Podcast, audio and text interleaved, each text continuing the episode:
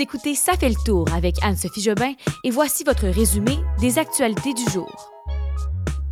Journée de deuil au Québec suite au décès de Carl Tremblay.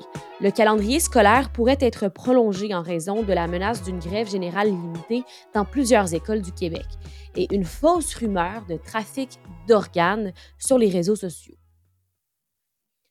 Bon jeudi tout le monde, hein? petite pensée pour les cowboys fringants, Carl Tremblay aujourd'hui.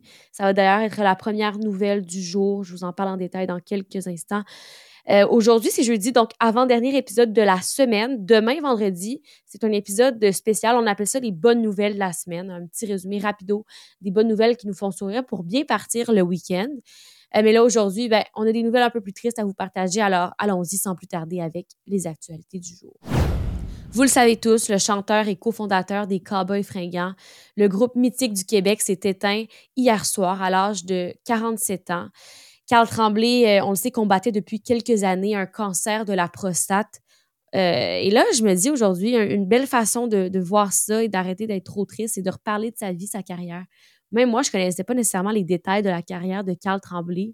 Et euh, voilà, je vous les relate rapidement au début des, au milieu plutôt des années 90, c'est tout là, c'est là que tout a commencé, dans un vestiaire de hockey de Repentigny. Carl Tremblay a rencontré le guitariste et auteur-compositeur Jean-François Posé. Et c'est à ce moment-là qu'ils sont devenus les deux ensemble les Cowboys fringants. Un peu plus tard, Marianne Lépine, c'est la multi-instrumentaliste du groupe, qui est maintenant la conjointe et la mère des deux filles. Elle a joint le groupe et, bon, c'est été l'amoureuse de Carl jusqu'à derniers, son dernier souffle. Et euh, en 2002, c'est à ce moment-là vraiment que le, les Cowboys fringants sont devenus sont devenus gros, sont devenus euh, un groupe important, mythique pour le Québec avec l'album Break syndical. Euh, on sait que Carl Tremblay a eu un énorme succès, a vendu près de 2 millions d'albums, même plus de 2 millions d'albums dans sa carrière, a su conquérir le public aussi en Europe, en France. Hein. Je regardais ce matin, il y a des Français qui pleuraient. Euh, j'ai vu un article de journal, l'Amérique pleure, mais la France aussi. Euh, un groupe d'ailleurs de, Français qui s'appelle les Cousins Fringants qui ont fait certaines publications, qui ont partagé leur peine ce matin. Cousins Fringants, c'est un groupe vraiment, une association de, Français là, en Europe qui partagent leur amour pour les cowboys fringants. Euh, dans leur carrière, bon, ça a été euh, euh, des succès par-dessus succès, plus d'une quinzaine de Félix qui ont été gagnés par les Cowboys depuis le début des années 2000. Et pour célébrer leur 25 ans de carrière, ils avaient reçu, se sont vus remettre la médaille d'honneur de l'Assemblée nationale. Et le souvenir, je pense, le plus précieux que plusieurs gardent aujourd'hui, hein, d'entre vous qui m'écoutent, c'est le Festival euh, d'été de Québec, le spectacle où il a chanté devant 90 000 personnes malgré la maladie. Euh, des chansons euh, qui sont venues vraiment nous chercher d'un trip, comme on dit. Mais aujourd'hui, ben, ce qui est triste, c'est qu'on apprend que malheureusement, les traitements ont été insuffisants et qu'on le perd à seulement 47 ans. Aujourd'hui, ben, ça a été une journée aussi de. Ben, on, on commémore, on fait des veillées pour se rappeler de, Carl Tremblay. En fait, hier soir, il y a des gens qui se sont réunis de manière spontanée pour chanter des chansons. Et ce soir, il y a des veillées là, qui sont organisées à Québec, à Montréal, à l'Assomption aussi. Euh, donc, des, soirées où on va se rappeler de Carl Tremblay. Et euh, les funérailles nationales auront peut-être lieu. Ça a été proposé par le gouvernement du Québec. Ils vont l'offrir à la famille. Ça sera à eux de décider s'ils veulent que Carl Tremblay ait des funérailles nationales. Et je termine avec une petite euh, légèreté, même si c'est triste cette nouvelle-là, de Bernard Drainville, le ministre de l'Éducation, qui chante dans le cadre d'une annonce à l'Université Laval. Il a invité les gens à fredonner avec lui Tune d'automne qu'il a chanté au complet au micro avant de commencer son allocution. Alors on écoute ça.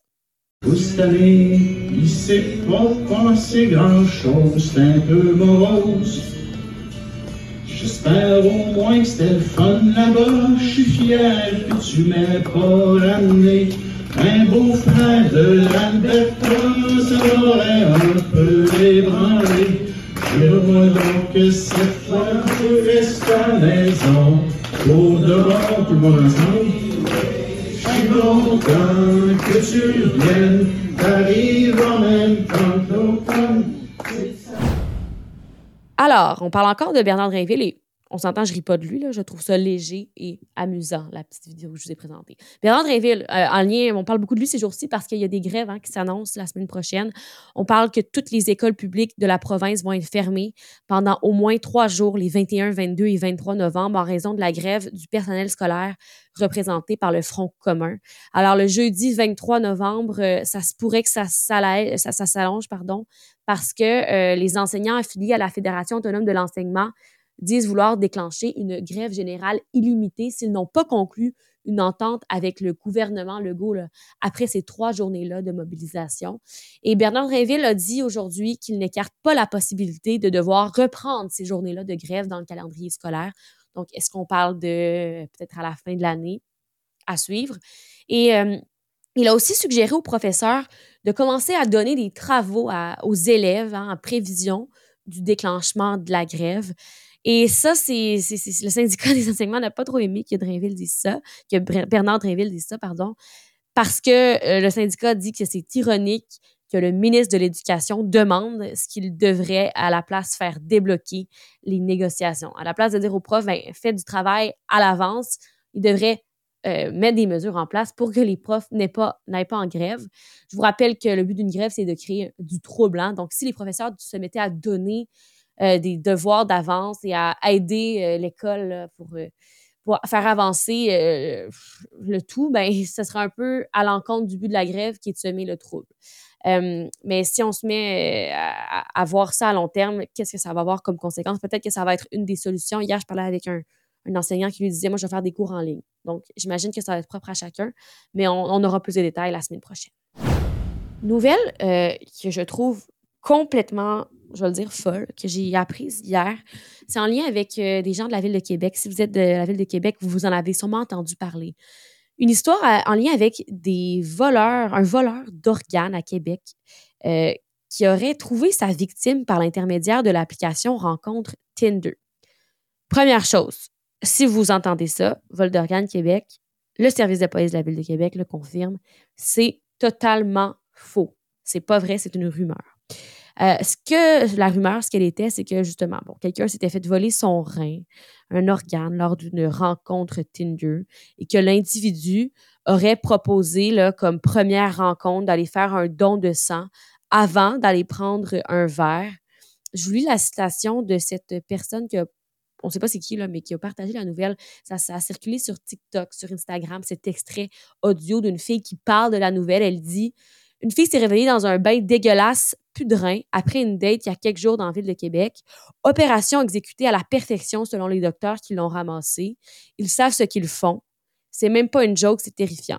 Alors, voilà, des commentaires, des gens qui discutent sur les réseaux. Alors, service de police de la Ville de Québec qui rassure la population, qui confirme que c'est un canular, que c'est complètement faux, que c'est une fausse rumeur qui circule sur les réseaux sociaux concernant le trafic d'organes. Euh, alors là, le SPVQ, le service de police de la Ville de Québec, est à la recherche de la personne qui a partagé ces fausses informations et cette personne pourrait faire face à des chefs d'accusation. Euh, on tente de retrouver la source, là, il n'y a, a aucune arrestation à ce jour. Et euh, bon, bien qu'on pense que peut-être que c'est les réseaux sociaux qui ont causé tout euh, ben, le, partage de cette nouvelle sur les réseaux sociaux, le service de police dit que c'est une rumeur qui circule depuis plus d'une vingtaine d'années, qu'il y avait eu un, canular récent dans les dernières années, que même en 1998, c'était déjà arrivé. Euh, et on dirait que c'est des fois dans ces moments-là qu'on se rend compte que les médias traditionnels sont nécessaires pour venir confirmer ou infirmer des, des rumeurs comme ça qui partent sur les réseaux sociaux parce qu'aujourd'hui, bon, ça a rassuré plusieurs personnes qui sont dans la ville de Québec qui pensaient qu'il y avait vraiment du vol d'organes dans leur ville. La guerre opposant Israël et le Hamas continue de perturber à Montréal, de créer de la colère, disons-le comme ça. Ce matin, il y a une manifestation qui a eu lieu à Montréal, de manifestations pro-palestiniens qui réclament le cessez-le-feu dans la bande de Gaza. Euh, ils se sont placés sur le pont Jacques-Cartier et empêchaient la circulation. C'était un tout petit groupe qui avait transporté du mobilier urbain sur la voie près de la sortie sur l'avenue de Lorimier. Alors, les automobilistes ne pouvaient pas circuler de la rive sud pour entrer sur l'île de Montréal à partir d'environ 6h45. J'ai même vu à un certain point dans les deux directions. Bref, c'était vraiment le bordel. C'était euh, dans le coin de l'heure de pointe aussi. Il y a des gens qui sont arrivés en retard au travail. Euh, les automobilistes ont dû, faire demi-tour et retourner vers Longueuil. Et euh, ceux de Montréal ont ensuite été empêchés, d'emprunter le pont vers la rive sud. Donc, à un certain moment, des deux côtés, on ne pouvait pas traverser. Donc, voilà, des manifestants qui réclament un cessez-le-feu à Gaza, des manifestants pro-palestiniens. Vous savez, ça ressemble à quoi les derniers jours, à Montréal, partout dans le monde, plusieurs manifestations à ce sujet mise à jour sur cet hôpital de Gaza. Euh, Israël qui poursuit son opération sur cet hôpital-là, l'hôpital Al-Shifa, dont je vous ai parlé à plusieurs reprises. Aujourd'hui, l'armée israélienne a annoncé avoir découvert, tout près de cet hôpital-là, le corps d'une otage qui avait été enlevée par le Hamas lors de l'attaque du 7 octobre en Israël. Alors, euh, le corps, bon, la personne était morte, évidemment. Et euh, le communiqué de l'armée d'Israël précise que le corps de cette femme a été extrait par les troupes de l'armée israélienne d'une structure adjacente à l'hôpital Al-Shifa dans la bande de Gaza et a été transféré en territoire israélien. D'ailleurs, plus tôt aujourd'hui, l'armée euh, israélienne a mené des fouilles dans l'hôpital. Euh, ils disent avoir inspecté chaque bâtiment de ce site, vraiment le site qui représente le, le, repère du Hamas. Et euh, ils ont fouillé là, tout ça malgré la présence de malades, de civils qui sont piégés par les combats. Et euh, ils ont dit euh, qu'ils avaient des images relatives aux otages qui ont été retrouvés dans les ordinateurs saisis de l'hôpital Al-Shifa, des, des, otages pris d'assaut depuis longtemps. Mais c'est quand même c'est quand même impressionnant. En tout cas, j'ai pas les images pour vous, évidemment, les audios. Euh, et le gouvernement du Hamas a affirmé que les soldats israéliens avaient détruit plusieurs services euh, de l'hôpital, un immense complexe situé dans l'ouest de la ville de Gaza. Euh, alors ça, c'est ce que le Hamas dit. Est-ce que c'est vrai? Encore une fois, une guerre des mots. Et je termine juste en vous parlant de cet hôpital-là parce qu'on en parle souvent. Là, il y a eu le Hamas qui était en dessous, Israël qui tente de rentrer dans l'hôpital pour trouver des informations comme ils ont fait aujourd'hui. Mais c'est un hôpital important parce que, comme je le disais au tout début, c'est que c'est vraiment présenté par Israël comme un centre stratégique militaire. Euh, et depuis même 2007, là, c'est c'est là-bas qu'aurait pris, le pouvoir euh, du Hamas dans la bande de Gaza, du mouvement islamiste. Donc, c'est comme un, symbole et c'est assez, important dans ce conflit-là. Et voilà, je vous souhaite une belle soirée. J'espère que vous serez de retour avec nous demain. Ben, sinon, lundi, lundi, là, je vous tease à l'avance, on va voir avec nous euh, François Xavier parce que ça va être le lendemain de la Coupe Grey euh, avec les Alouettes. Donc, on vous donnera un peu de nouvelles là-dessus lundi. Mais là, pour le moment, je vous dis bonne soirée et je vous dis à demain. Bye bye.